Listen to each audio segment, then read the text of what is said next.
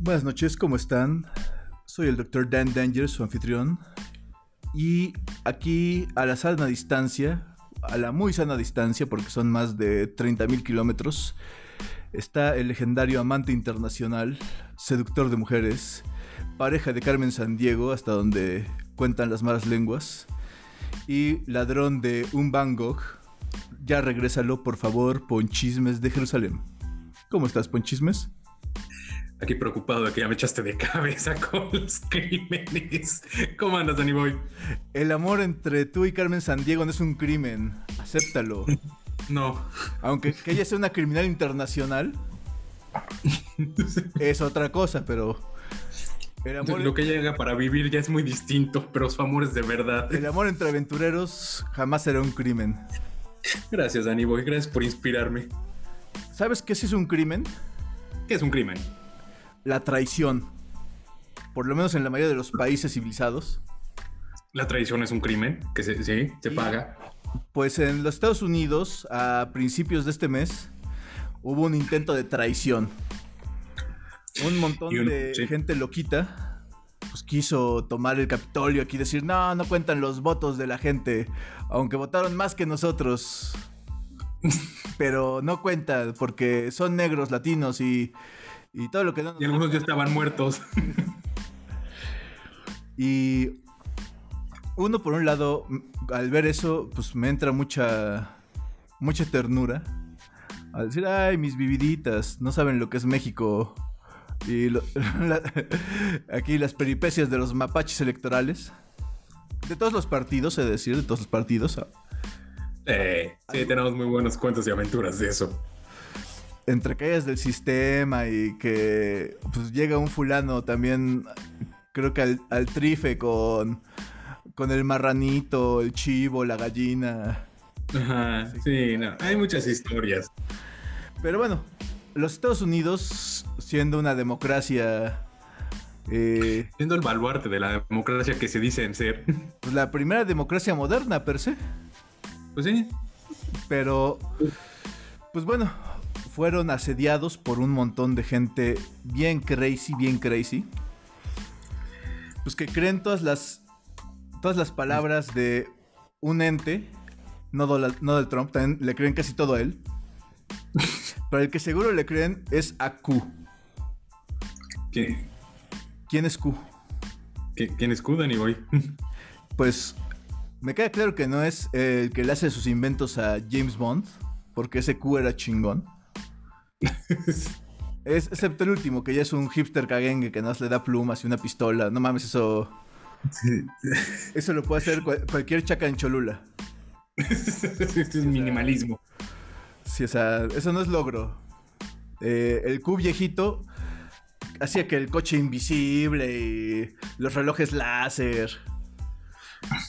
Pero bueno, en este caso, este Q, un misterioso personaje eh, que sale de la subred, eh, supuestamente hablaba que de la tormenta, el día que eh, la gente justa iba a denunciar ese cabal de pedrastas, caníbales, vampiros, hombres lagarto, que son los demócratas, guiados por eh, el principal hombre, hombre lagarto Bill Gates, que nos quiere meter chips con sus vacunas. Sí. Producidas de nuestro líquido de rodilla. Y acompañado de los vampiros judíos. Como Soros. y hay gente que de verdad se traga ese tipo de historias, que realmente le ve un sentido y dice, es cierto, porque estoy viviendo en este mundo. Mira, yo vivo en un país donde es considerado una enfermedad el susto, el chiflón. Sí, donde le gritan a los búhos porque creen que son brujas. Sí. donde literal eh, el año pasado trataron de cerrar un pueblo porque decían que había un nahual. un nahual suelto. Y adicional también porque había un hombre lobo. que por un lado, pues es fácil ahora sí, confundir a ambas criaturas. Son de carácter místico, shapeshifters, cambian de forma. Sí. Pero Pero, híjole, que ya quisieran un pueblo entero por... Porque andan Porque realmente tienen que agarrarlo así como que... Pero mira, yo vivo en un país donde pues, para mí eso es normal. Digo, el chupacabras, eh, Carlos Trejo, la, la, democracia, ya sabes, todos esos, esos cuentos de hadas. Ajá, sí, esos que todavía se cree la gente. Sí, eh, pues es, es normal, es normal. Pero en Estados Unidos, lo interesante es que hay alguien con una plataforma importante, con relativo poder y pues, peso sobre las, eh, sobre las decisiones que se realizan en ese país de las rayas y las estrellas. Y pues al hablar de rayas y estrellas estoy pensando también como en Las Vegas, con estrellas que están metiendo rayas. Pero eh, en general de quien hablo es de la representante Marjorie Taylor Greene. Ya habíamos escuchado de esa mujer que de verdad se cree cualquier sandez que lee en internet. Es impresionante que una persona que se supone que tiene que tener la capacidad para dirigir, que se supone que tiene que tener noción de realmente cómo ayudar al menos a su sector que votó por ella, se deje llevar por ese tipo de influencia, porque es... Eh, acabamos de hacer el chiste. Es cuestión de... Cerraron el pueblo. O sea, ¿cuándo vas a escuchar que cerraron Austin, Texas por algo así? ¿Cuándo? Porque hay un chaneque suelto. ¿Y por qué hay un chaneque suelto en Austin, Texas? No lo sé, pero cerraron Austin, güey. No lo sé. Pues mira, para mí se me hizo muy interesante que prácticamente toda esta semana ella fue como tema de conversación en N cantidad de noticieros. Primero porque salió un video donde eh, pues esta señora medio crazy anda acosando a uno de los sobrevivientes pues, de la masacre de Parkland. Eh, pues una de tantas terribles masacres en escuelas públicas en los Estados Unidos. Sí. o sea, eh, por un lado, ahora sí, con todo el perdón de quienes nos escuchan, agradezco al destino que nos mandó el COVID. Porque, no, o sea, literal, gracias a eso, no ha habido tiroteos en escuelas. Porque en los últimos cuatro años, creo que no pasaba un mes sin que hubiera uno o dos tiroteos en escuelas. O dos tiroteos en general. Tiroteos en general sí hubo bastante, sí. O sea, pero no tiroteos así como de que dos pandillas no, o sea, me acuerdo del caso de del racista este que entró al centro comercial en Texas para matar latinos. Me acuerdo igual de dos situaciones en escuelas. O sea, fueron varias que sucedieron en los últimos cuatro años. Eh, el fulano en Las Vegas. Ajá. Pero bueno, el caso es que esta señora piensa que eh, ese tiroteo fue una, una operación de bandera falsa. Así no es para. Pues no sé con qué intención, honestamente. ¿Cuál es la intención ahí? O sea, ¿qué, pedo? Que hay muchas teorías de la conspiración que juntan eh, pseudoevidencia A con pseudoevidencia B para arrojar una razón semicreíble. O sea, ya sea algo como de que alguien se quiere enriquecer o... Pero...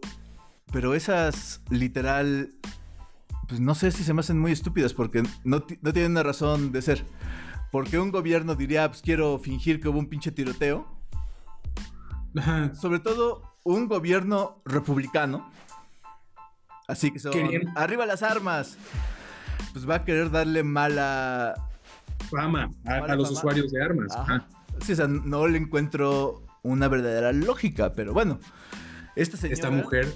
Eh, vaya que empezó a seguir eh, a este chavo en Washington, D.C.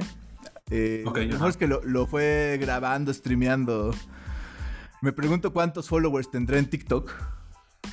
Pero, Como para que realmente haya sido hit eh, pero, digo, eh, para mí súper creepy desde que le dice, y sabes que yo tengo permiso para portar un arma, y estoy portando mi arma así como en la madre, no mames, o sea... No sobreviví a una para que me vengan a matar a esta. Sí, para, para, que me quieran chingar como John Lennon, o sea... Sí. Eh, deja, deja primero que me tome una foto con mi esposa asiática en pelotas y ya... la ventana de mi cuarto ahí. ya, ya con todo gusto. Pero, pues, ok, eh, con eso empezó la semana. Para seguir, o sea, creo que fue casi casi de lunes para martes, que pues también salió que esta señora jura y rejura que los judíos, o sea, no, no el país Israel, no, porque Israel es súper es super brody, es aquí, es pan de Estados Unidos, no. Los judíos, así eh, que pues, al parecer todos, todos, todos están organizados pues se pusieron de acuerdo, eh, juntaron sus doblones de oro y pues pusieron en órbita un satélite que dispara láseres. Pero específicamente dispara láseres para crear los incendios que han azotado los últimos años a California. Así como, ok.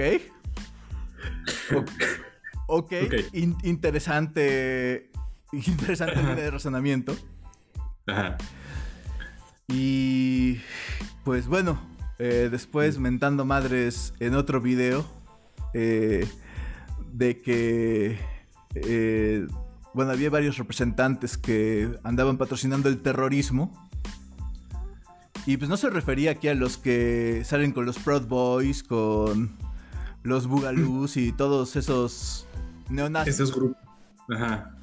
Eh, no, o sea, ella se refería a todos los que han apoyado a Black Lives Matter. Pero aparte, pues así valiéndole madres, eh, pues sí, no sé si por TikTok, Instagram o Facebook Live. Pero pues Alguna red social. Ahí, sin la máscara. Valiéndole madres. Eh, y pues obviamente alguien le gritó ponte la máscara. Y no, ¿para qué? Es como cuando a esas señoras les gritan, siéntese señora. Uy, uy, uy, uy, uy. Sí, ya, ya cuando entendieron aquí el chiste es cuando dicen verga, ok. Y pues... Esa señora es representante en el gobierno de Estados Unidos y es parte del Comité para la Educación. Fíjate nomás. Eh, enhorabuena. Es la que llevaba los libros para que, para que los niños entiendan que fueron Adán y Eva los que realmente empezaron todo. Así. Son de esos. Los dinosaurios son cosa del diablo. De hecho, creo que hay un chiste gracioso en ese aspecto, porque según yo, tengo entendido que en Estados Unidos el sistema de educación lo tienen dividido por estados, que literal, una parte del país tiene casi, casi eh, en sus estudios lo que es el origen de, de la Tierra y de la vida como tal, por el, por método evolutivo y en otros literal no tocan eso. En otros estados de Estados Unidos no tocan eso. O sea, te hablan de, de literal Adán y Eva, así casi casi como. Agradezco que no lo. Así que no lo toquen. Eh, porque esas versiones alternas, religiosas, así, entre que la cientología y otras otras tantas. Otras tantas sectas, religiones o como les quieras llamar. Ajá. Sí, o sea, sería un tremendo desmadre. Y lo peor es que ni siquiera hay así como un lugar cool donde digan, ah, bueno, no, pero aquí creemos, creemos en la fuerza. Que la fuerza te acompañe. O no sé, en el código felino de los Thundercats. Yo vivo creyendo en el código felino de los Thundercats porque nos enseña honor, lealtad, justicia y verdad. Y Thundercats, oh, y cuando tu líder, cuando tu líder aquí saca el simbolito, saca el, logotipo, pues te pones así más machín, se te ponen los ojos rojos y ya le puedes ganar a quien sea. Sí. O sea, es como que diera un Kaioken. Sí, un Kaioken eh, masivo a todos sus chalanes. Por eso, pues sí, yo creo en el código felino, pero. Pero sí hay otros que pues, también con, con el afán de no ofender a, a gente de otras religiones, otras De sensibilidades. otros credos. Pues no vamos a decir qué tan chistosos e irreales se nos hacen sus sus patoaventuras, ¿no? No, Digo, porque- no, no es llegar a eso. Pero Porque digo, hasta- el catolicismo o sea, también tiene sus excelentes patoaventuras, así como de... no mames, es el primero al que le puedo echar tierra. Y fácil, fácil. Papá, esa no me la pones aquí. Pero lo que sí se me, te digo, se me hace muy gracioso es cómo, cómo puedes llegar al punto en que tienes que dividir tu sistema de educación por sectores, así de en este sector no podemos tocar tal tema porque lo tienen como vetado y la sociedad te lo va a negar. Y prefieren decir, ok, prefiero que vayan a la escuela los niños, aunque digan, bueno, es que fueron Adán y Eva los primeros. Como tu hijo va a crecer para ser un inútil en la vida, ese es su pinche conocimiento, así como, Sí, o sea, si entiende eso como una metáfora, como, como un mito, que es parte de su religión, o sea, eh, Sí. la religión no es Adán y Eva y todas las patoaventuras de la creación, o sea, ya sea que se Mm. creó el mundo en siete días o... lo que, lo que lees en el Génesis y lo que lees Sí, en o sea, toda la parte. eh, eh, eso es como. Como el murciélago eh, toma la fruta. Sí, o sea, es texto de relleno. sí, O sea, per se, eh, las religiones pues, están más basadas en. Pues como series de. Ahora sí, bueno, en lineamientos de conductas. Así como el, no matarás, eh, ah, y trabajados a través de estas historias y metáforas. eh, no silbarás en el día del sabbat. O sea, eh, pues, todo tiene... Y es interesante que muchas de esas cosas, o sea, como la prohibición en el caso de los judíos que tanto pues, le, preocupa a los neonazis.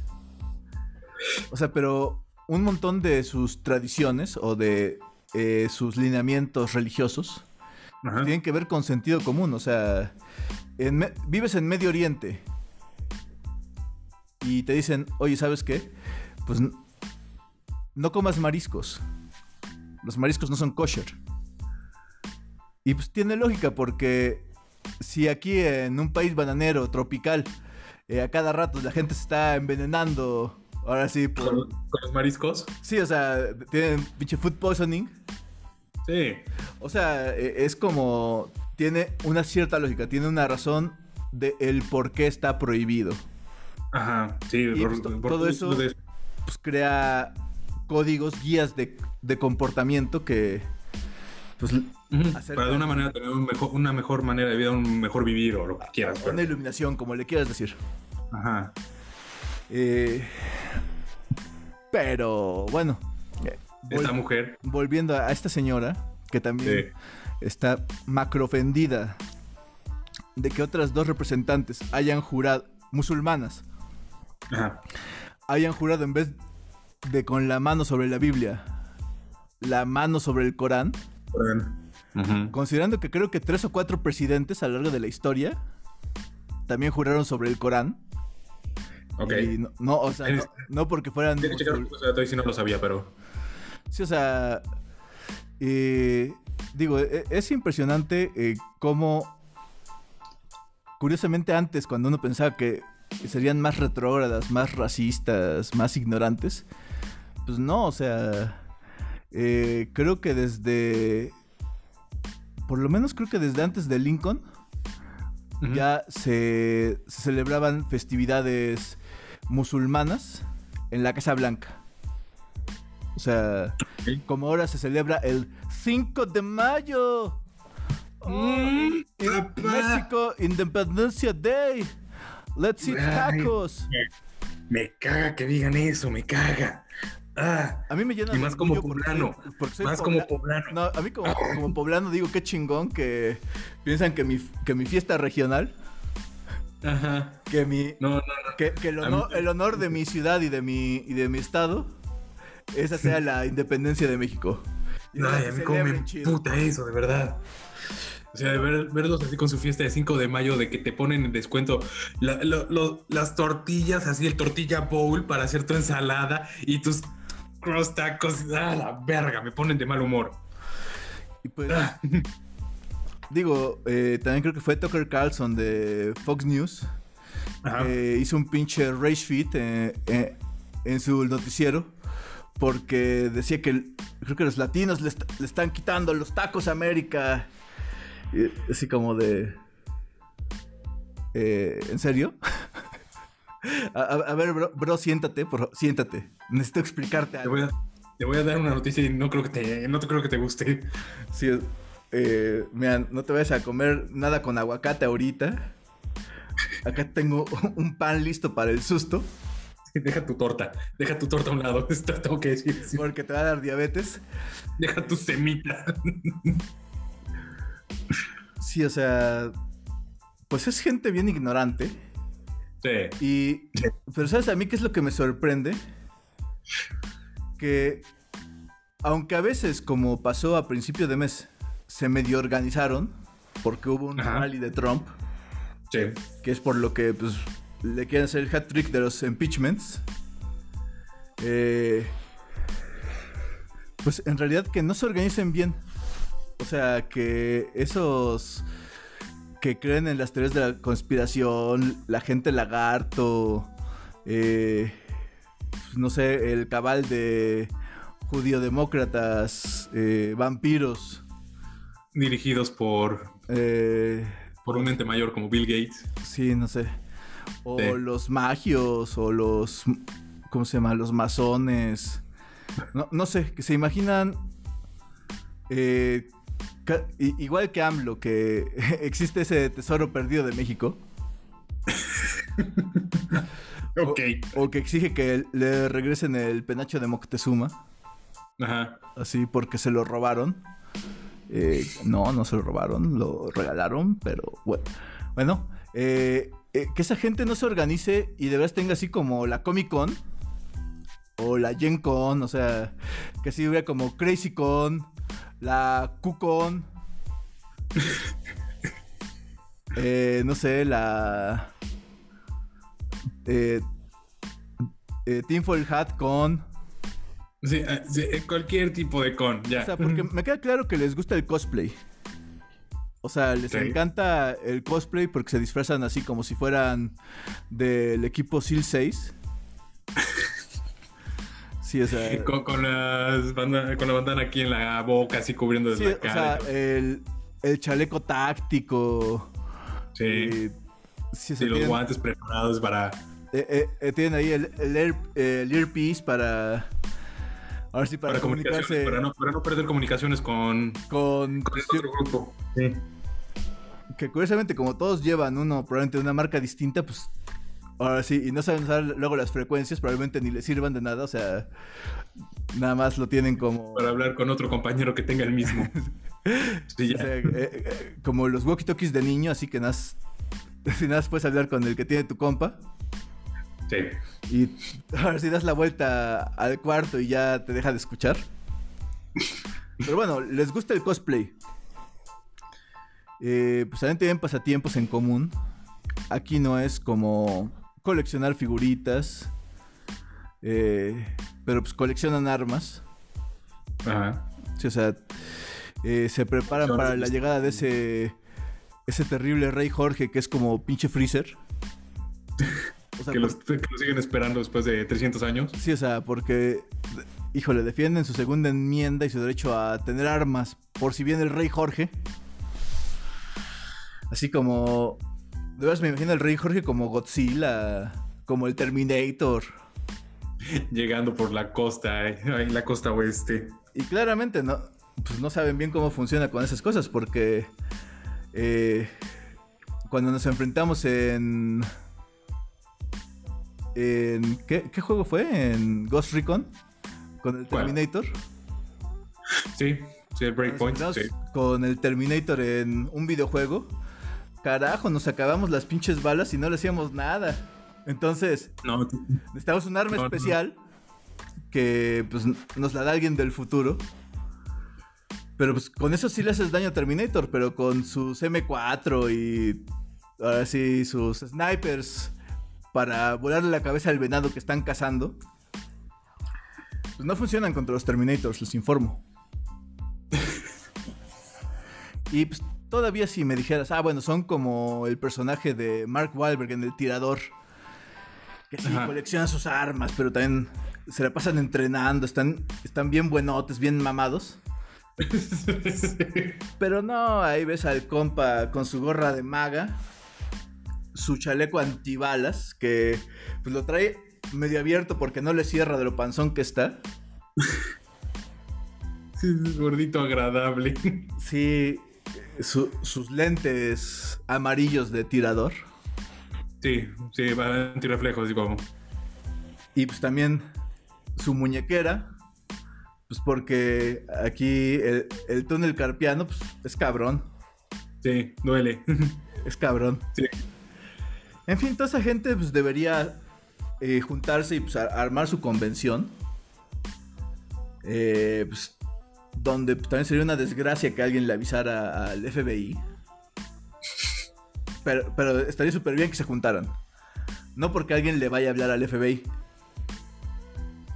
Pero estaría bien. Siempre es, bueno, siempre es bueno tener amigos con- O sea- que compartan tus gustos. Que compartan tus intereses. Porque, por ejemplo, Ajá. En la novela gráfica de, de Sandman, por. Eh, Neil Gaiman, Oh, sí, el gran maestro. El gran el maestro Neil Neil Gaiman, claro. Eh, pues Sueño, el protagonista, pues, en determinado momento se encuentra con que hay una. Hay una convención de asesinos seriales. Close enough, close enough al tema, sí. Sí, entonces. Pues. eh, digo, es impresionante cómo se. Cómo, cómo se organizan ahí. Y pues aprovecho entonces para pasar a nuestro siguiente tema. Que empieza con una noticia. eh, bien, bien chida. Para aquellos Sí. que les gusta. eh, pues las novelas gráficas. Específicamente las de Neil Gaiman. Y Bing Wisher series. Pues Netflix Netflix está a punto de adaptar eh, esta saga como de 74 cómics que salieron pues entre si mal no recuerdo los 70s y 80s Principios de los 80s en su mayoría. Ah, Sí, el- la gran popularidad vino de 80s hacia 90s. Sí, o sea, pero eso no recuerdo bien la fecha. Pero, eh, pues es una novela gráfica super cool, eh, multigalardonada. Súper amplia. Y pues Netflix eh, dijo, vamos a hacer la... Vamos a hacer la nuestra. Vamos a hacer Sí. nuestra serie live action. Y para ello, pues decidieron traer a pues, varios eh, alumni de. O sea, que estuvieron alguna vez en Game of Thrones. Entre ellos, Gwendolyn Christie.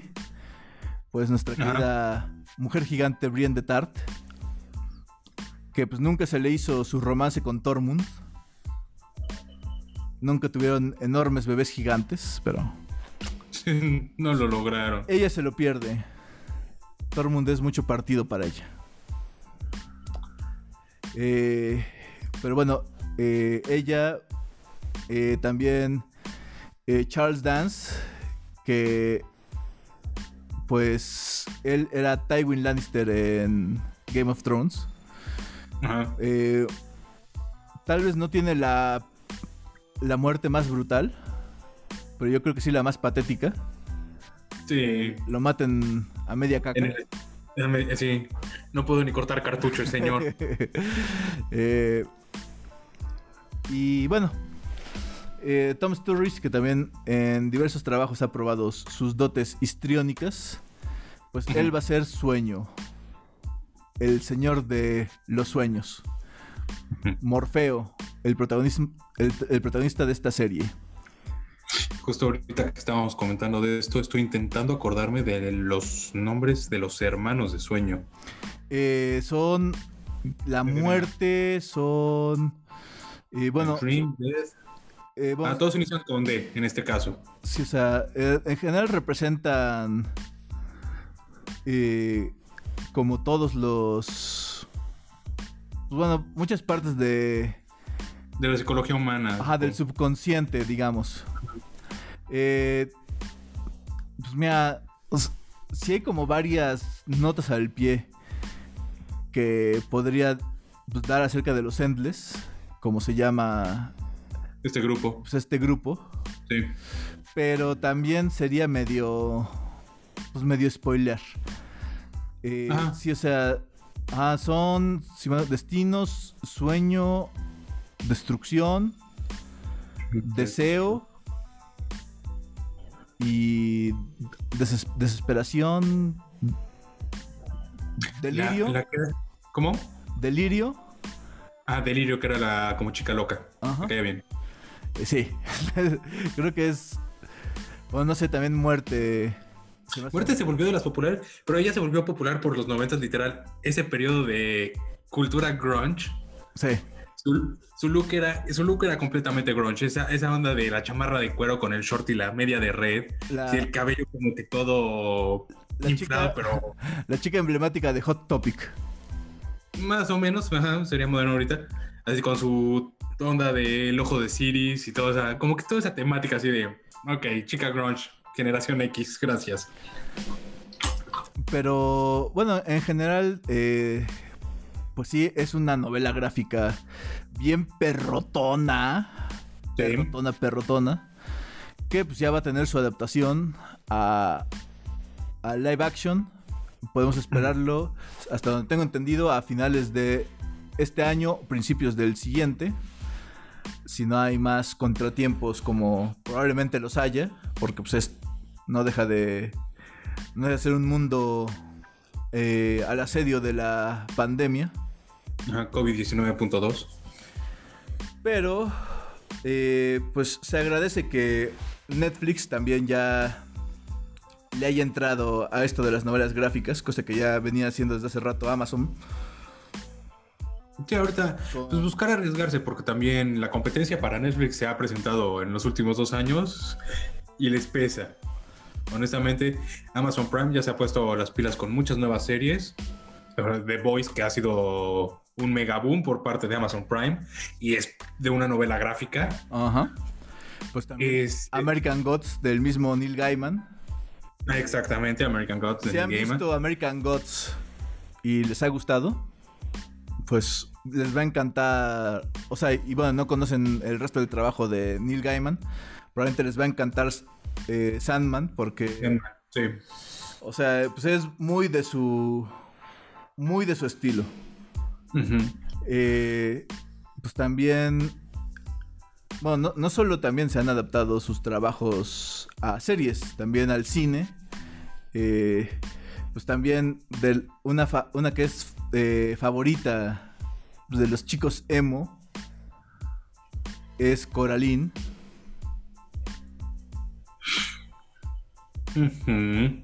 esa, niña, ese toque, sí. Sí, eh, sí, o sea, definitivamente es una de esas eh, pues que pues, también se han vuelto cine de culto. bueno, dejando un momento también al señor Gaiman, también podemos hablar de Alan Moore y pues sus Watchmen. Watchmen, empecemos por Watchmen. ¿Qué decimos de Watchmen? Eh, hay HBO, pues mis respetos con su eh, con su adaptación. Que bueno, pero no es una adaptación de la novela gráfica, es una. Ah, no. Vamos a llamarla una secuela. Una secuela una secuela, tienen una secuela en este universo que crearon. Sí, o sea. Porque. Ajá, ahorita. Hay un tema muy controversial, muy, muy interesante, de hecho, entre DC y Alan Moore. De. De cómo DC se apropió de parte de sus títulos. Sí. De cómo los ha trabajado y demás. Cosa que también Alan Moore en su momento, cuando él no tenía el nombre ni la fama que tiene ahora, pues no tuvo otra opción más que pues, dejárselos así en su momento y que ahora que ha hecho boom y que lo han explotado de alguna forma y que se ha hecho de nombre y fama, así como, como Taylor Swift quiere recuperar muchas cosas, no sé si pueda, pero... Pues ya lo logró mi hermano. Ya lo ¿Así lo logró? Sí, recuperó su catálogo eh, por una suma obscena de dinero. Ajá. Pero pues definitivamente pronto vamos a estar escuchando de nuevo la de sus éxitos country, como la de Romeo y Julieta. O, Sí.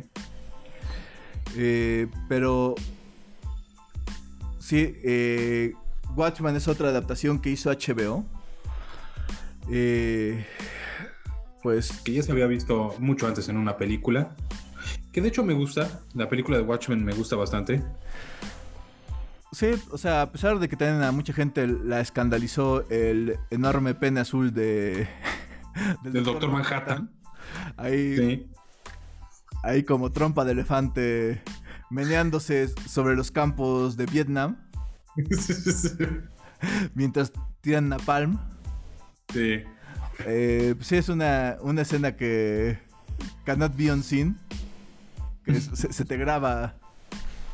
Se funde en tu cerebro y en tu memoria una vez que ves eso.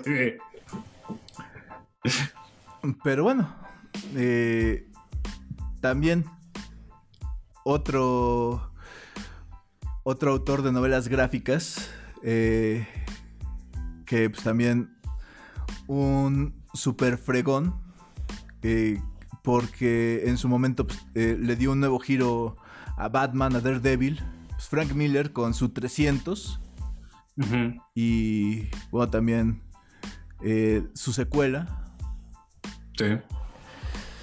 Y bueno, de entrada, pues yo creo que la de 300 también fue como el parteaguas para que empezara la, la generación fit. Sí, o sea, Después de ver estos 300 espartanos, así de tengo que ir al gimnasio. a- algo, algo explotó en la mente de... de muchos hombres. Sí, y es como tengo que hacer mujeres. eso. Y empezó el CrossFit. CrossFit. Entonces, CrossFit. Do you ever lift, bro? Sí, o sea, 300 es como su, su película por excelencia. sí. Sí, definitivamente. ¿eh? Y bueno, también como referencia el trabajo de Frank Miller, pues, eh, pues dio origen a las primeras películas de Batman. Eh, también a la estética para muchas de las nuevas. Eh, con su Dark Knight Returns, Dark Knight Returns. que también fue adaptada en este caso a la versión animada. Y uff, Y uff, esas dos partes son la mamada. una, oja- ojalá lleguen a adaptar las siguientes dos partes. Que a lo mejor serían como cuatro películas más, pero, Serían como cuatro películas más, tal vez, sí. pero sí, o sea, eh, el regreso del Caballero Oscuro. Ajá. Esa no, no me agrada tanto, honestamente. O sea, está buena, pero no, no fue mi hit. La, la tercera parte, la de los superhombres, Ah, esa es una joya. también, Esa, eh, ta- también hablando de, los superhombres, me viene a la mente que también tengo, tengo que estar el proyecto para ya animar Kingdom Come. creo que sí. La venida del Creo que sí están para, para Y honesta, esta es la mejor novela gráfica de Superman que puedas leer. En cualquiera que te pongan, es de lo mejor Kingdom Come. Pues en general, Y mira que en general Boy Scout DC, o sea, en general creo que es la mejor de DC. Porque, pues, o sea, Mm, sí, o sea, podría ser bueno, o Pero a lo mejor honestamente- como de todo, bueno, aquí recapitulo. Sí, o más bien, eh, retiro lo dicho. A lo mejor Ajá. no, no la mejor no- novela gráfica de DC, pero sí como del conjunto de superhéroes Liga de la Justicia, llamémosle. Ok, es, a mí me encanta Kingdom Come, de verdad me encanta, pero en mi corazón, así, mi, mi- mi corazón, de verdad, tiene espacio para Black Knight. Pero ah, eso ya no es una novela gráfica, eso ya es un... no, no es una novela gráfica, pero esa saga, Ah, no, no, no, esa saga, Mira, de pues, verdad es así. precisamente Háblame de Liga de la Justicia, Black Knight. Sí, mira, quería que habláramos de esto, precisamente porque, dado que recomendamos aquí novelas gráficas y cómics, Hemos recomendado, ah, sí. eh, pues sí quisiera que hiciéramos la distinción entre los, o sea, el cómic per se Ajá, la saga de cómic. que es las sagas, que las Ajá. encuentras muchas veces en omnibuses, Ajá. En, en versiones complete, si eres asquerosamente rico, Sí. y también las novelas gráficas. O sea, el cómic como tal, pues es una experiencia serializada en la mayoría de sus casos. O sea, es parte de un tiraje, de una serie de, bueno, de una historia en general. Ajá, que ya sea mensual, semanal, X periodo va a salir el próximo número. Ajá, es como de unas entre 16 y 20 y tantas páginas. Ajá. O sea, es, es cortito. No es... Sí. Y es barato, por lo tanto. Luego están pues, las series. Que pues sí, eh, a veces pasa que ocurre algo, una saga, una serie de historias conectadas para un personaje de los cómics. Entre varios títulos de cómics de una cadena. Y pues eso es una, una serie. Vamos. Un ejemplo para más o, O sea, menos sencillo. También los fans de cómics, o sea, los de Hueso Colorado, eh, en- perfectamente sé que no estamos usando los términos correctos, pero estamos tratando de hacer lo más cristiano, lo menos eh, clavado. Sí, que, que la terminología no nos, no nos impida enviar este mensaje. O sea, que, que se entienda el concepto. Ajá. El siguiente es el Omnibus, que también ese, esos los encuentran en Sanborns todo el tiempo. Ese es Sanborns. Sí, o sea- Sanborns, si nos estás escuchando, patrocinanos. Por favor, por favor, Sanborns. Sí. Eh, pues los omnibuses básicamente son un compilado de las historias más importantes de una saga dentro de los cómics. Ahora, Ajá. pasa que a veces hay crossovers, o sea, hay una, eh, digamos, el mejor ejemplo lo acabas de mencionar. Eh, es, es- no me acuerdo, ¿es Darkest Night o Blackest Night? Es este Darkest Night. Darkest Night. Brightest Day, Darkest Night. Ok. Bueno, estos son eh, pues, dos eventos, porque pues, ese, es, pues, es su nombre oficial, dos eventos en los cómics de Linterna Verde, Ajá. Que pero unieron. que se fueron desparramando a todo el universo DC. Entonces hay... eh, residuos de esta historia. Hay, hay tomos que aparecen en, un, en uno de La Mujer Maravilla, otros Batman. de Flash, de Batman, de Superman. los jóvenes titanes, este, sí, que no tienen que ver en sí con cuentos de Linterna Verde, pero la repercusión de esta historia tan enorme que fue Darkest Night repercute en sus cómics hasta ese punto.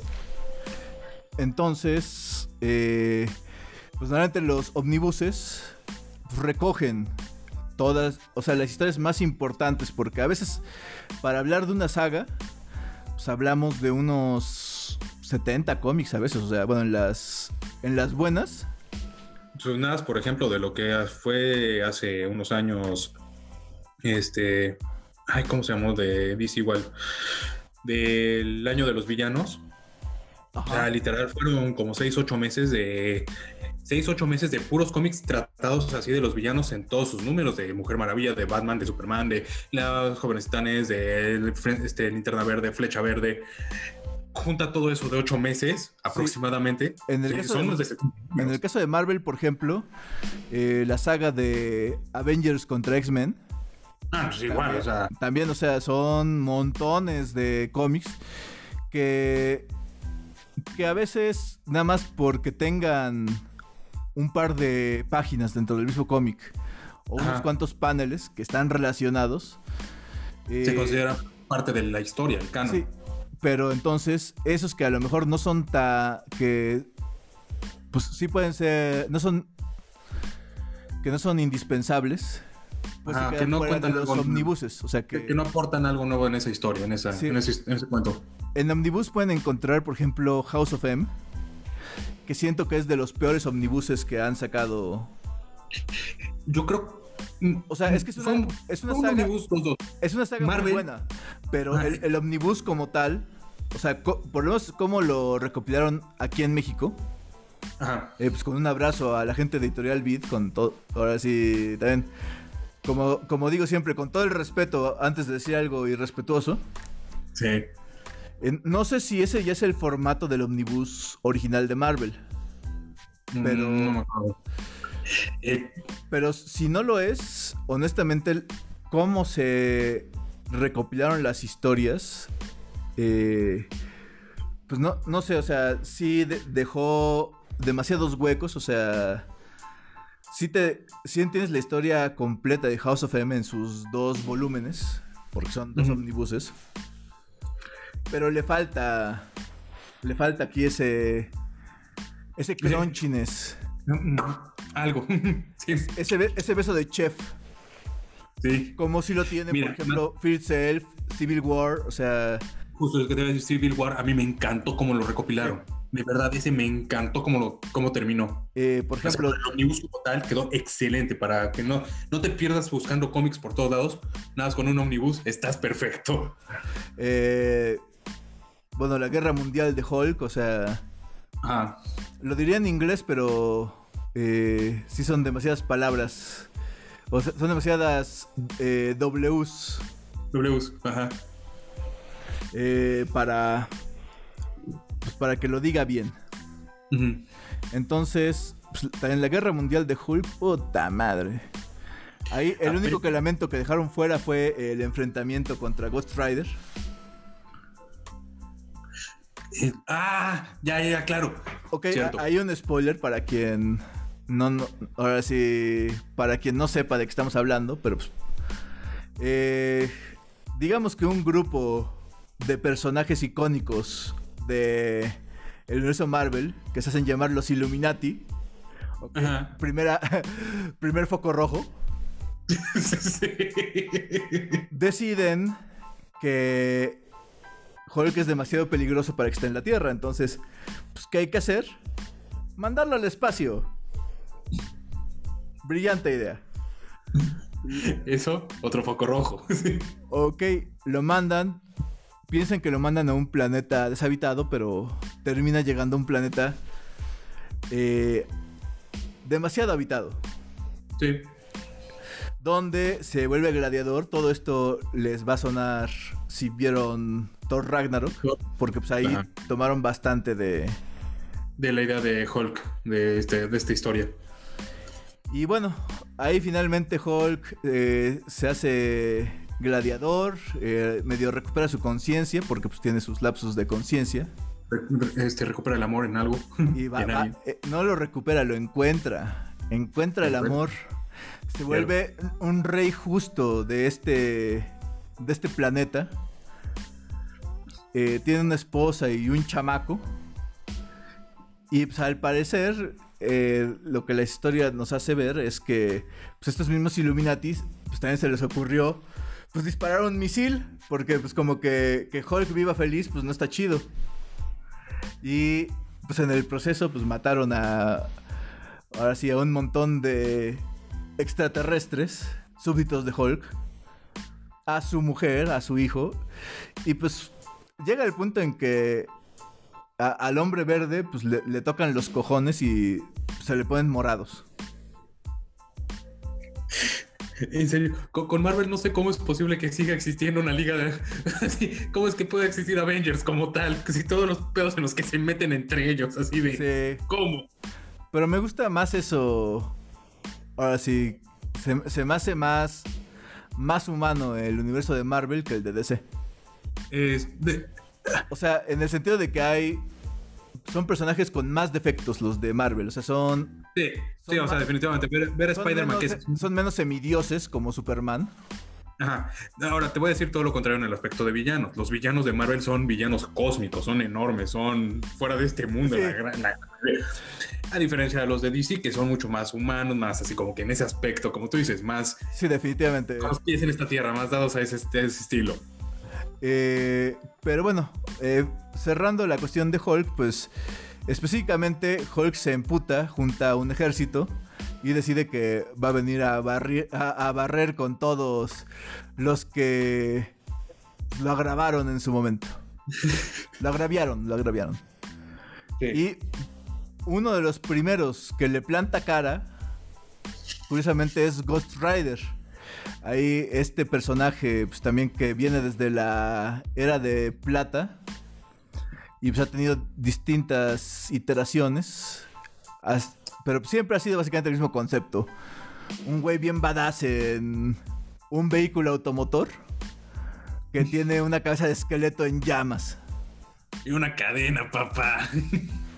Sí, básicamente es un concepto super metal ahí para todos nuestros Edge Lords. Sí. Eh, pues este espíritu de la venganza, un. llamémoslo un demonio justiciero. Ajá. Pues llega y le planta cara a Hulk. Y dentro de. Dentro de lo que cabe, pues le aguanta, ¿eh? O sea, sí se dan sus buenos catorrazos. Duran hojas. Duran muchas hojas. Duran hojas. Y pues cuando Hulk parece que también tiene la ventaja, el Ghost Rider usa su habilidad super OP, o sea que es básicamente cuando la usa ya, ya ganó, que se llama la mirada de la penitencia. Donde el tesoro del cielo. Te hace, te hace así ojitos tapatíos. Ajá. Y con su mirada eh, puede ver todos tus. Así, todas las acciones malas que hiciste. Y eh, pues mientras más malo haya sido, pues más te quema el alma. Y pues se le aplica Hulk y se da cuenta de que se pasaron de lanza con él y así de, Hulk es inocente. Un segundo, así como... Liberen a Mandela. pues, o sea, es un cómic, eh, sí es un standalone. Si mal no recuerdo, si salió específicamente en Ghost Rider.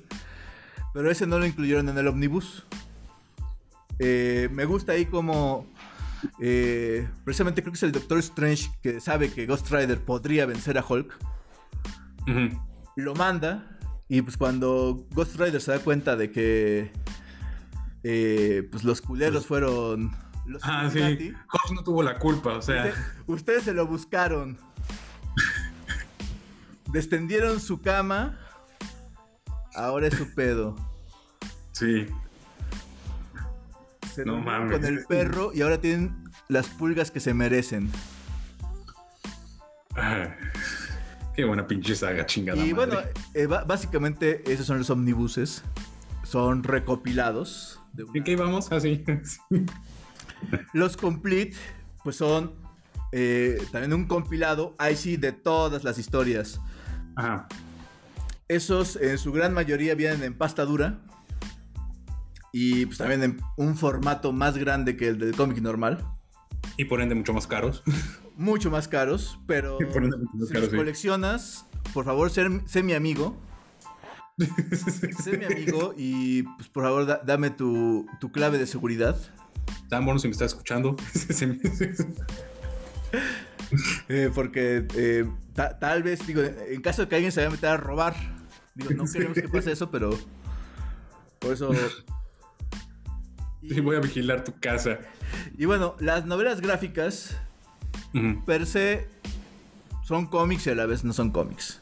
Son historias standalone o una serie de, historias, pero pues, o sea, son un, poco más compresas, vamos a llamarla, más condensadas. Ok. Y pues muchas se distinguen por manejar a veces escenarios que no, que no llegan a ser canon dentro de... De, los universos de... de los, de los cómics. Eh, o, o, pueden este, generar su propio universo en, este, en algunos aspectos. Ajá, por ejemplo, eh, me viene a la mente, eh, creo que es White Knight, cuando, el de Batman, cuando el guasón es bueno. Sí, de los últimos que no estamos saliendo, sí fue eso. esa es una, esa es una novela gráfica. Ajá. Eh, bueno, también 300. Eh, bueno, El Caballero Oscuro regresa. Me acuerdo, por ejemplo, igual hablando. Sí, pues ahora sí que abusando un poco de Batman y de todos los títulos que han sacado de él. de todo lo que han sacado de él. Este, Batman by Gaslight, que es la tirada de Batman. En un ambiente Este, steampunk. un ambiente steampunk muy de este. No tan no, no diría steampunk, no más diría no. victoria- sería victoriano. Victoriano, Sí, sí, perdón. En el aspecto de ajá, porque es este, con la historia con Jack el Destripador y toda esta onda, es como, ok, Y jamás se van a imaginar quién es Jack el Destripador. jamás. Soy yo. Este. Hablamos hace un momento, Kingdom Come de Superman. En efecto, Kingdom Come. eh, que- Que cuando salió este, esa novela gráfica, no era parte así como de algún universo. Fue hasta el momento en que salió ya un poco más avanzado, que se consideró parte, no del canon, pero sí de, de los 52 universos que existen en DC, así de los multiversos, viéndonos geeks. De estos 52 universos, Kingdom Come viene a ser un parte de uno de esos universos. En Entonces, como que ah, su popularidad llega a crecer tanto que ya forman parte de este, de este cosmos. Pero per se, sin... Normal- normalmente pasa que primero existen y luego se integran. Ajá. En, su mayoría de en la mayoría de los casos. Por ejemplo, igual que hablábamos de Dark Knight Returns. Sí, o sea, fue. Fue también un como what if de Frank. Miller. Sí, sí, como un what if, exactamente. Usualmente las novelas gráficas tienden a ser cuando son de empresas grandes como Marvel, este, DC Comics, eh, no sé, Top Cow, que tiene por ahí un par de títulos igual así, tienden a ser como de esa tirada, de unos what ifs, así de, ¿qué sería así? Sí. Y. Es darle al autor así como carta blanca de, crea una historia, o sea, es tuya. Toma tus personajes, adelante. Y pues tanto llevan a horizontes inesperados todos esos personajes, como a veces sacan a personajes que eran de lo más me y los hacen Y los vuelven awesome. Sí, Swamp Thing. Swamp Thing. Neil Gaiman, de verdad, le dio ese giro E- Es una joya ese señor. Esa, esa es la verdad. Sí, de o sea, verdad, esa van- novela gráfica. Van a decir, ya. eh, dejen de cromársela. Sí, no, no podemos. Porque de verdad, trabajo que hace, trabajo que lo hace bien, hijos. Sí, o sea. eh, pues no, no se me ocurre. Es como el Steven Spielberg de. De las novelas gráficas. Mm, Es ahora sí el paralelo. El único paralelo que se me ocurre. sí, estoy intentando pensar hacer algo medio X de él, pero no, la verdad, todo lo que he hecho me ha gustado bastante. Eh, entonces, pues. The Sandman viene. Y tu mamá también. Eh, pues vamos a ver qué tal la serie. Pues con que... O sea, le tengo muchas esperanzas porque también el material de origen es tan Es bueno muy que ahora tendrían que echarle ganas. para echarlo a perder. Sí. es echarle ganas para echarlo a perder. Sí, o sea, eh, no cualquiera, No cualquiera puede echar a perder una historia como esa. Pero bueno, también de repente tenemos eh, Avatar de Night- M. Night Shyamalan. Y. Y bueno, también nunca, nunca hay que decir nunca. También, bueno, no estoy seguro si. eh, si existe novela gráfica. Pero también hablando de cómo de repente pues tienen sus paralelos, o sea, y sus what ifs y sus versiones a- a- ahora sí alternas. Eh, hablando de Batman, pues salió Batman Ninja. Que pues Batman Ninja, ¿Me acuerdo de la Eh, película? eh, híjole, tantas cosas que decir de Batman Ninja. En algunas partes tan mala, así pero tan mala, Sí. y en otras partes eh, magistral. O sea, por lo menos en el segmento cuando el, el- eh, que es en acuarela. Ah, ajá. O sea, sí, a- eh, estaba a punto de, de- de hacer un super spoiler, pero. O sea, hay Ajá, un segmento que está hecho como en acuarela. Que uno dice, oh my god, qué, qué trabajo Ay. tan chingón. Ahí ya sería más trabajo artístico en el aspecto Sí. de cómo presentan esta historia. Sí, o sea, es que esas, esas no sé si sean. O sea, si esa haya empezado como novela gráfica o como. No, ese fue trabajo original. Ok. Pero. Sí, o sea, de repente, como también las cosas se adaptan al anime. Ajá.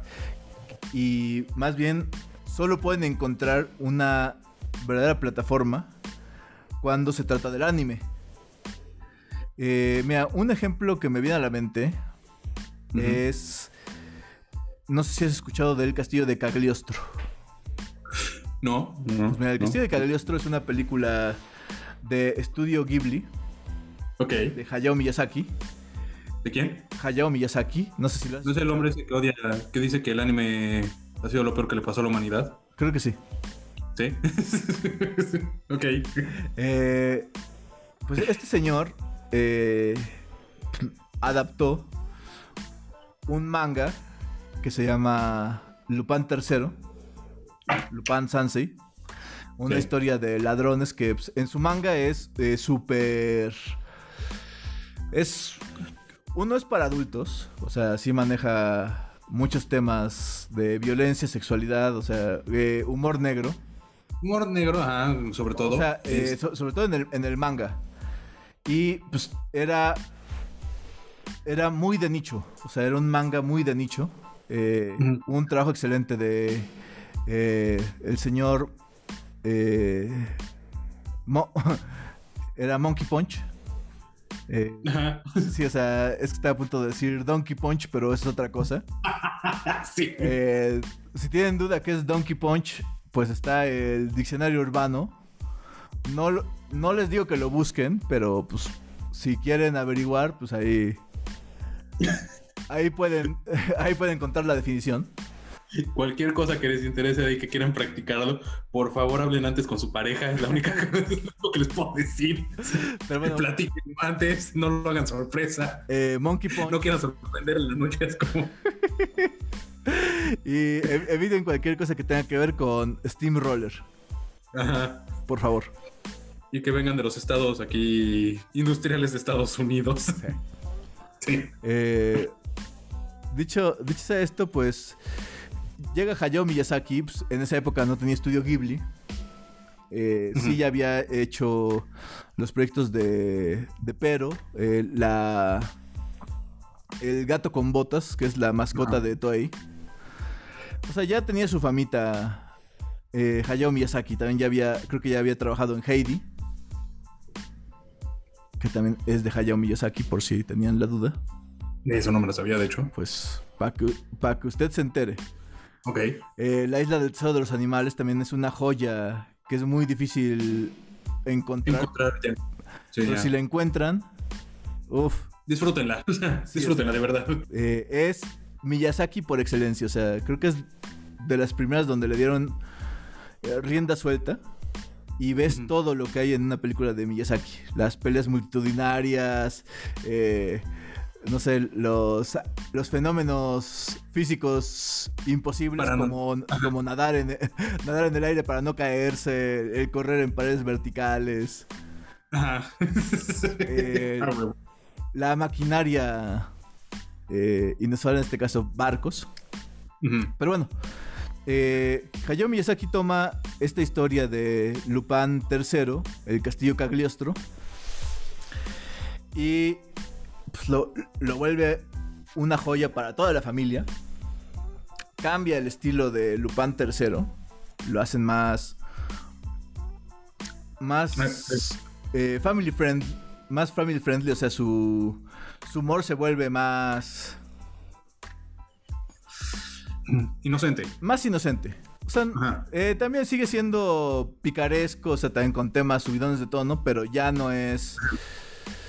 eh, Ya no es así como que los toques de seducción y no voy a decir erotismo, pero sí como que cierto ciertos matices tirándole a la verdad sí, es como de eh, bueno, el caso es que. Así. Eh, pues Hayao Miyazaki pues, llevó al anime este. Hoy existía una adaptación de anime, pero pues no, insisto, era muy de nicho. Y pues eh, hizo que este. Bueno, ayudó. Ayudó a que este manga. Pues a- eh, llegara a un público más general. Y hoy por hoy, pues es de esos. Ahora sí, de esas historias de aventura. Que también ya tenía un montón de crossovers con el Detective Conan. Que para mí el, detec- el Detective Conan es una tremenda decepción. Te voy a decir por qué, porque yo siempre pensé que Detective Conan era Conan el Bárbaro con un sombrero de Sherlock Holmes. Al menos con una chaqueta, un abrigo. Sí. Y así eh, reunía, reunía a los sospechosos y yo saber quién es el asesino. ¿Quién? Asesino ser el que sobreviva después de que le pegue con mi espada. no quiero morir mejor. Ma- mata a todos y... Conan, ¿quién era el asesino? No saber, pero problema resuelto. Muy mal chiste, pero déjenme imaginarme. O sea, siempre me imagino a Conan con el sombrero de Sherlock Holmes. Eh, también eh, es un manga shonen que pues, se ha adaptado a anime, a pues ya un, un montón de películas. Y bueno, eh, en general, ahorita que estamos hablando de anime, pues sí, entre tantas cosas geek de las que hablamos, eh, y que hago referencia a Dragon Ball, a los cabezas del Zodiaco. Eh, no sé si a Sailor Moon, sino tarde o temprano haré una referencia a Sailor Moon. Eh, pero, pues a nuestro público conocedor y no tan conocedor, les quiero decir que esos que pasaban en Caritele, en Canal 5, los supercampeones, Dragon Ball, los caballos del zodiaco, Sailor Moon y similares. Mikami la cazafantasmas. Eh, Mikami la Casa Fantasmas, por ejemplo, es de esas joyas que pues, a la gente se le olvidan, o sea, ¿eh? Las guerreras mágicas. oh my god, también una, de- ahora sí, uno de los mejores, pues, shonens escritos por a- autoras shoujo. Ajá. Sí, Eh, sí, es- sería. Eh, Ah, que es 1999. Las aventuras de Fly. Y bueno, o sea, Hay no- muchas más. hay, honestamente, eh, las monas chinas, como se les llama en la cultura popular mexicana, tienen una variedad de historias que pues, rayan desde pues lo más simpático e inocente como las, las de Doraemon. Sí. Eh, Hamtaro, Hamtaro de hecho es un anime. Claro, cierto. Eh, Sí. hasta pues trips, Dramas. o sea, de veras trips eh, impresionantes como Ergo Proxy. Que dices, wow, ¿qué, qué, qué estoy viendo? De los pocos animes que pude aventarme con todo y el opening. Eh, Gankutsuo, Ajá. eh, bueno, también muy emblemáticos y también eh, gusto de muchos conocedores, Cowboy Bebop. Gracias. Gracias. Sí, de verdad. Eh, bueno, también de- si se quieren medio deprimir, Remy. no, Ah. no, Violet Evergarden. Eh, por cierto, que está en Netflix. Netflix, si nos está escuchando. Netflix, por ya, favor. ya llevamos un par de series que estamos hablando. Eh, sí, oye, Netflix, eh, la neta, desde que saliste, me has estado sangrando mes con mes. O sea, y, y, pues sí, ya tiene rato que salió Netflix. Sí, y no paro de recomendarte. Entonces, pues, pues un parito, ¿no? O sea, Háblame. Dejo mi mail acá abajo. se... Here's my, no- here's my no- number, so call me maybe. Sí. Pero sí es cierto, Violet Evergarden, Sí, o sea, de verdad. es una joya. No, no- no es un anime clásico, o sea, no, no, no es lo que estábamos platicando hace un momento de las series que veíamos de niños en Azteca, en, en Canal 5 y cosas por el estilo. No, So- sobre todo más bien es, de- es decir, ok, ok, esas series están increíbles. O sea, en, en general, prácticamente todo lo que llegó a México era top notch. O sea, yo sí, crecí, era, sí, muy... yo crecí viendo, por ejemplo, Massinger Z del legendario Astro Gonadai. Boy. Astro Boy también me tocó lo voy. Este, Speed Racer, me acuerdo. Este. Bueno, fíjate que sí, Meteoro lo odio. No, yo también. O sea, yo no- o sea, todavía tengo así en mi Bueno, memoria grabado el ah, del ah, ah, ahí sí. botón número 5. Ahí- ahí sí, bo- borre- borremos un instante. Sí, no todo lo que llegó a México era lo mejor. Sí, sí, eh, borremos ese párrafo. Eh, pero Pero Daniel, tú dijiste, no, yo nunca lo dije. Yo nunca. ¿Dónde está la prueba? No, yo no lo dije. Sí. se puede editar muy fácilmente un podcast. Digo, si le pudieron editar la conversación al Gober Precioso, porque él jamás lo dijo, porque sí es su voz, pero no es su voz. Ajá. Eh, bueno, dicho eso es que no se cierren nada más a pues, lo ahora sí a, a la nostalgia a, a la nostalgia de esa infancia noventera ochentera en algunos casos. Sí, porque si en tu momento lo disfrutaste todo eso, honestamente ahorita como que volver a verlos ya créeme, sangra. No, no, no es padre. sí no sí ya ya ya le empiezas a ver Eh, es como a lo mejor esa ropa que que nos poníamos más de chavos que nos sentíamos que nos veíamos bien bien padriuris bien acá Ves- la ves en fotos y es en la madre qué estaba pensando Y ya, ya lo veo con los ojos de mis papás. Ahora entiendo por qué se quejaban cuando veía esas cosas o me compraba algo así como de, ay, pero ya chingado. Pero en general el anime es una industria eh, que evoluciona. Eh, Pues por a ver, viendo, vamos a hacer otro intento para ver si Netflix nos tira un huesito. Eh, Devilman Crybaby, también una adaptación de, también una historia de Gonagai que yo digo, ¿cómo no? Gracias a Dios que ese güey no vivía en México. Porque Sí. él sí, el pan o- y todas las sesiones de padres de familia aquí lo hubieran crucificado. O sea, Sí, definitivamente. le hubieran hecho todo lo que le pasa a los seres queridos del protagonista de Devilman. Se lo hubieran hecho a él. y si no saben qué pasó, léanlo. Vean Devilman Crybaby. Eh, Con uno de los mejores openings. si, si la van a ver, por favor sean adultos. eh, sean mayores de edad. O si son. O si son menores de edad. eh, les diría véanla con sus papás, pero. Pero no. No. me- Hace un par de episodios dijimos que esas cosas pueden ser un poco incómodas. Mejor pídanle permiso a sus papás. Y pues ya, ya va a ser responsabilidad de ellos. No nuestra. Sí. Sí, eh, digo, por algo están. se- ah, por algo se clasifican. Y se aparece como R. Eh, pero. Bueno. eh, e- esa es, por ejemplo. Un ejemplo de cómo evoluciona el anime. Cómo prueban nuevas técnicas. Como hace todo el tiempo el estudio Trigger. Que también nos trajo historias sumamente profundas. Como Kill la Kill. Gracias, que salvó al anime. Salvó al anime, la kill. Eh, bueno, Es, eh, Darling Tomare. Franks, Tomare. sí. eh, en Estos general, son los de los recientes que estamos hablando. Apenas trabajó con uno, ¿no? Este, igual de Netflix. Es este, Netflix.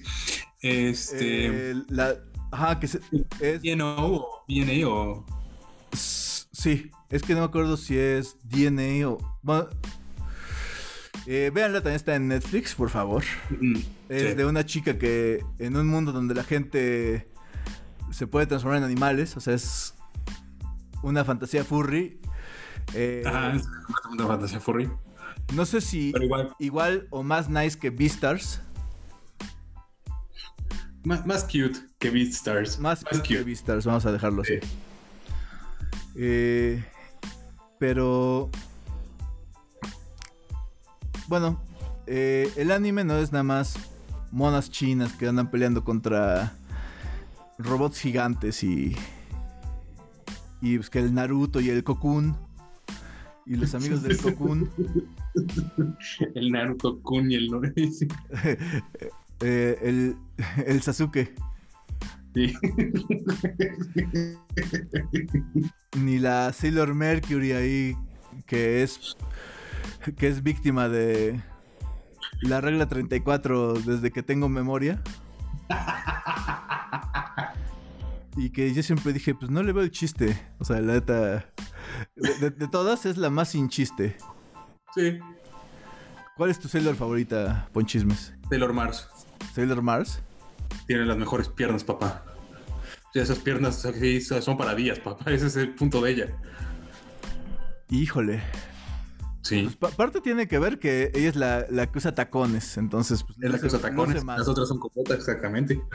Luce Sí, sí, han, han- han analizado mis fetiches, Danny Boy, créeme, o sea, me conozco.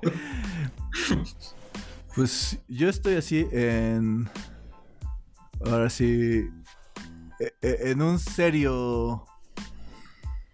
En un serio empate entre Sailor Jupiter y. Y Sailor Neptune. Sailor Neptune. Ah, ya, ajá. El, el problema es que sí, como que Sailor Neptune sí es una. Sí, es inalcanzable. Sí, Sí, ¿no? temo que sigan. Pero, pues nomás de verla y acordarme de, de cierta canción de Mecano.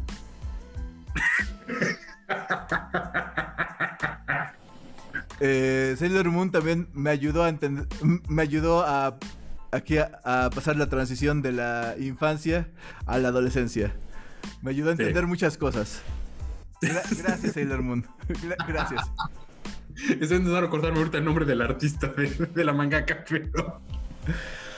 Eh, Ah, no me acuerdo ahorita. Otra joya que está en muchas plataformas, incluida la de la N roja. ¿La cual, perdón?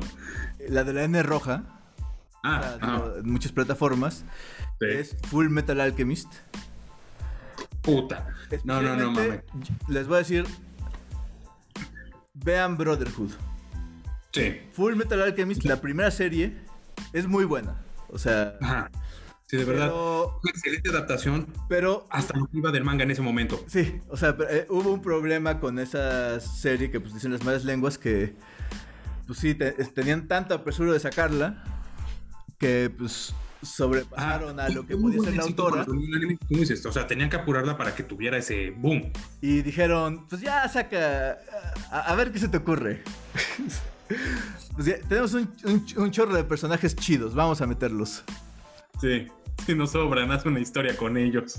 Y pues es muy buena hasta que ves Full Metal Al- Alchemist Brotherhood, que está completamente... O sea, es una Basada en el manga. fiel del, ma- del manga, que es uno de los mejores mangas que he leído. Y uno de los mejores animes, de verdad. Sí. Brotherhood, de verdad. Vale la pena que te lo chutes, vale la pena que lo estudies así para ver qué pedo. Y creo, de hecho, está en los entre los mejores tops de series. No, no hablo de anime nada más, hablo de series. De series. De verdad, es una excelente historia. Tiene excelente desarrollo con todos los personajes. Es, es increíble, esa es la palabra, es increíble. Lo uni- el único problema que le veo a Full Metal Alchemist en sus dos versiones es que también cuando crecí viendo Dragon Ball siempre pensé que la fusión era algo bien chingón. Full Metal Alchemist me arruinó la fusión. Así que Me arruinó muchas cosas. Me arruinó mis ganas de ser papá. Me arruinó muchas No mames. me arruinó las ganas de ser científico. Sí, eh, me arruinó las ganas de tener perro. Por eso tengo gatos, no perros. Este. Eh, me arruinó las ganas de tener una beca. No, no es cierto. Si alguien me quiere dar una beca, Por, Por favor. un patrocinio, ah, bienvenido. Pero, eh, pues ni chance. Mis queridos ni chance, por favor. eh, vean Full Metal Alchemist. Y, Brotherhood. y pues ahí tuiteenme o manden un mensaje por Instagram cuando entiendan Eres un monstruo por recomendarme esto. Te odio. cuando entiendan por qué esa serie ar- arruina el concepto de la fusión. Y pues me dicen si quieren volver a, hacer el bailecito de la fusión en sus TikToks.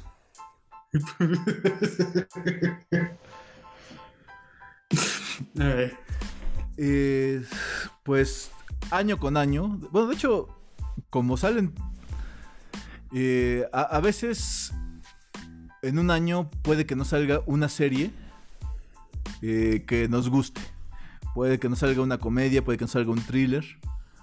Ajá. Eh, en general en el live action, pero en el anime, cada temporada, Sí. primavera, verano, otoño e invierno, sacan animes de todo. Últimamente demasiados isekais. Eh, otro día vamos a hablar qué es un isekai. Eh, No quiero, pero bueno. Pero fuera de eso, pues siempre, siempre está saliendo un anime que les puede encantar. La Tierra Prometida, también en Netflix. Eh, es muy bueno, sí es cierto. es también otro anime, guion manga, eh, excelente. Y de verdad, de mu- bastante suspenso y buen terror. O sea, Eh, también, pues, digo, no todo también es Attack on Titan. Attack No. on Titan, pues, tam- también es... como en su momento no todo fue Sword Art Online y en su momento tampoco todo fue Dead Note. O sea, Sí, por favor, sí, ya, ya para la Dead Note. sí. Pero. Sí, o sea.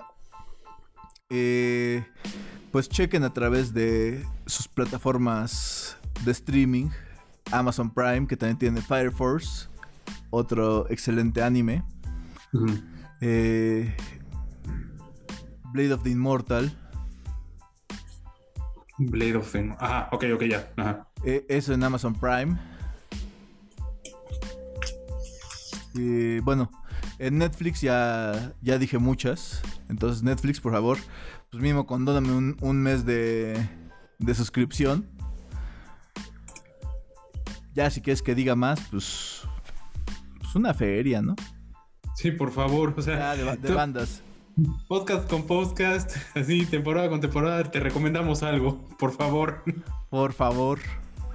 Bueno, ya plataformas exclusivas de anime, Crunchyroll y Funimation. Eh, ambas ya están en México pues, con precios bastante accesibles. También son gratis. Si. Pues si todavía es un primitivo que puede soportar ver comerciales. Pues también lo puedes ver gratis. Eh, y pues, insisto, no es por, o sea, no lo escucharon de mi parte. O yo no lo condono, no lo apruebo.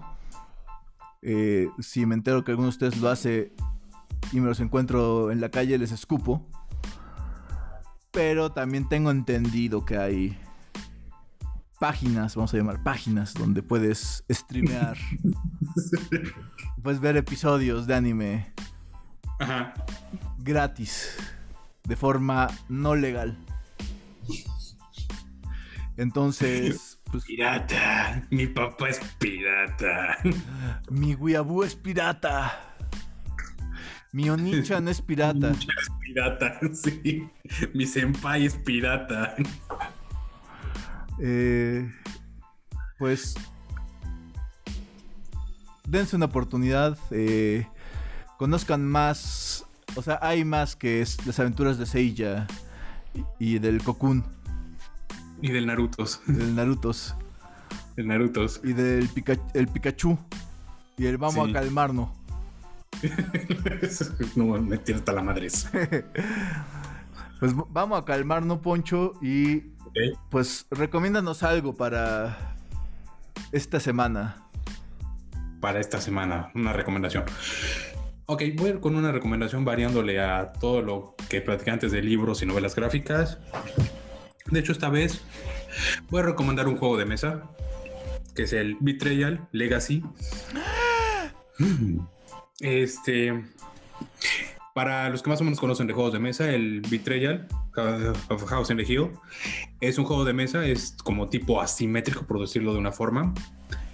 tú y unos amigos van descubriendo una casa, cada quien va explorándola por su lado, van descubriendo nuevos cuartos, van descubriendo nuevos secretos que, van que han sucedido ahí, hasta que llega un momento en que alguno de los jugadores, de los cinco compañeros que llegaron a esta casa, por decirlo, descubre una maldición. Y esta maldición trae con ellos que entre estos cinco individuos que llamaba amigos, uno es el traidor, uno es el villano. ¿Escucharon y ahí es donde el juego. ¿Cómo? ¿Escucharon de Among Us? Más chingón. Ah, más chingón. Más chingón, porque aquí sí puedes ver a esa persona en los ojos y decir es una mierda. Este. Y esto provoca que en el juego, por un lado, un equipo de las personas que no, no son los traidores tenga que hacer un plan y por el otro se tiene que separar el villano para generar su propio plan de cómo cómo va a atrapar estos, estos héroes. Y la verdad, es un juego con una capacidad de, de rejugabilidad increíble. Nada más el juego base tiene 50 o 60 maldiciones, si mal no me acuerdo. O sea, tiene para tirar al aire.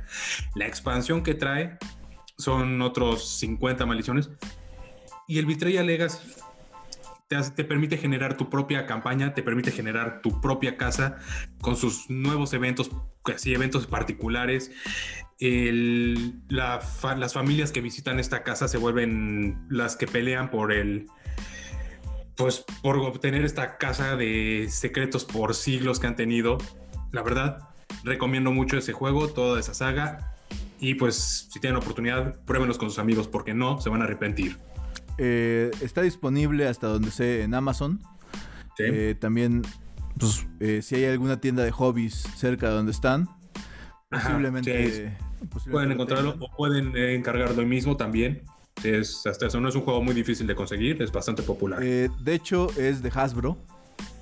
Ajá. bueno, específicamente su filial que hace Calabozos y Dragones. sí.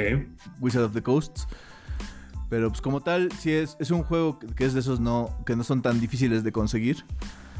Eh, y pues también ya, el Catán es bueno, pero hay más juegos, les informo.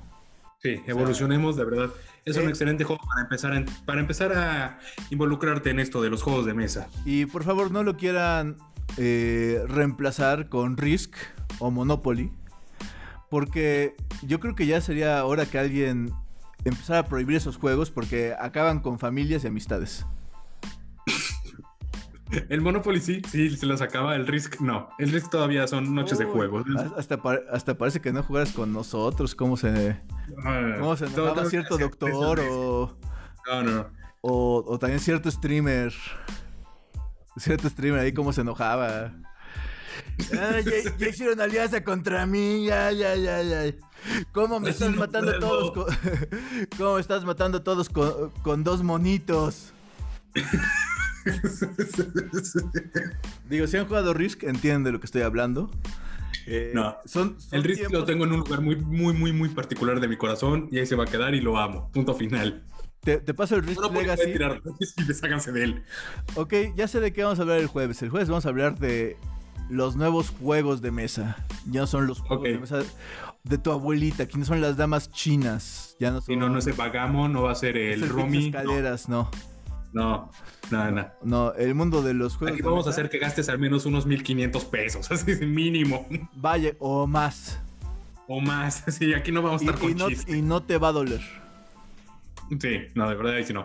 Pero vamos a hablar el jueves de eso. Mi recomendación de esta noche, Betrayal House of the Hill, su expansión, o si quieren Betrayal Legacy para hacerlo más personal, excelentes todos ellos. Pues, mira, me queda un minuto, entonces, pues les voy a recomendar algo sin mayor explicación. Bueno, sí, con una pequeña narración. Y es que estaba literal sin nada que ver el jueves en la madrugada, porque pues me dio un ataque de insomnio, como acostumbran darme. Y pues viendo Disney Plus me encontré con eh, Folklore de Taylor Swift, el álbum que sacó ahora durante la pandemia. Oh, ok, ok, ok, ok. de entrada he escuchado un par de canciones. Sí, sí escucho a Taylor Swift de repente. O sea, existe esto que se llama Spotify y se pone a... A, reproducir a veces aleatoriamente, sí. Y, y no me arrepiento de escucharla. Eh, pues mis respetos con Folklore. Es una Taylor Swift distinta. O sea, menos trendy, más madura como artista. O sea, es medio difícil explicar de qué estoy hablando, pero... Después de todo lo que ha pasado y vivido con todos los problemas que tuvo, sí, sí creo que ha madurado. Sí, después de sus aventuras versus Kanye. Sí, sí, su señora Kim.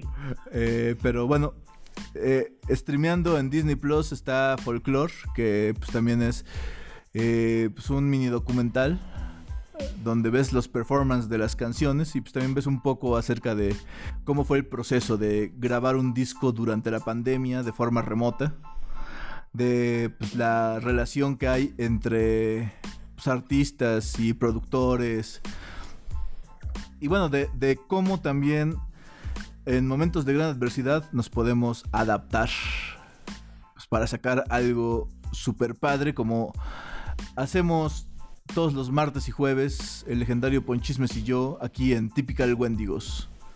Ponchismes, que descanses. Nos estamos escuchando el jueves. Claro que sí, aquí estamos el jueves. Muchas gracias, Dan. Esto fue Typical Wendigos con el Dr. Dan Danger y Ponchismes de Jerusalén. Por favor, si escuchan un ruido afuera, chequen que no sea su gato, porque a veces se nos olvida meterlos y se enojan mucho. Buenas noches.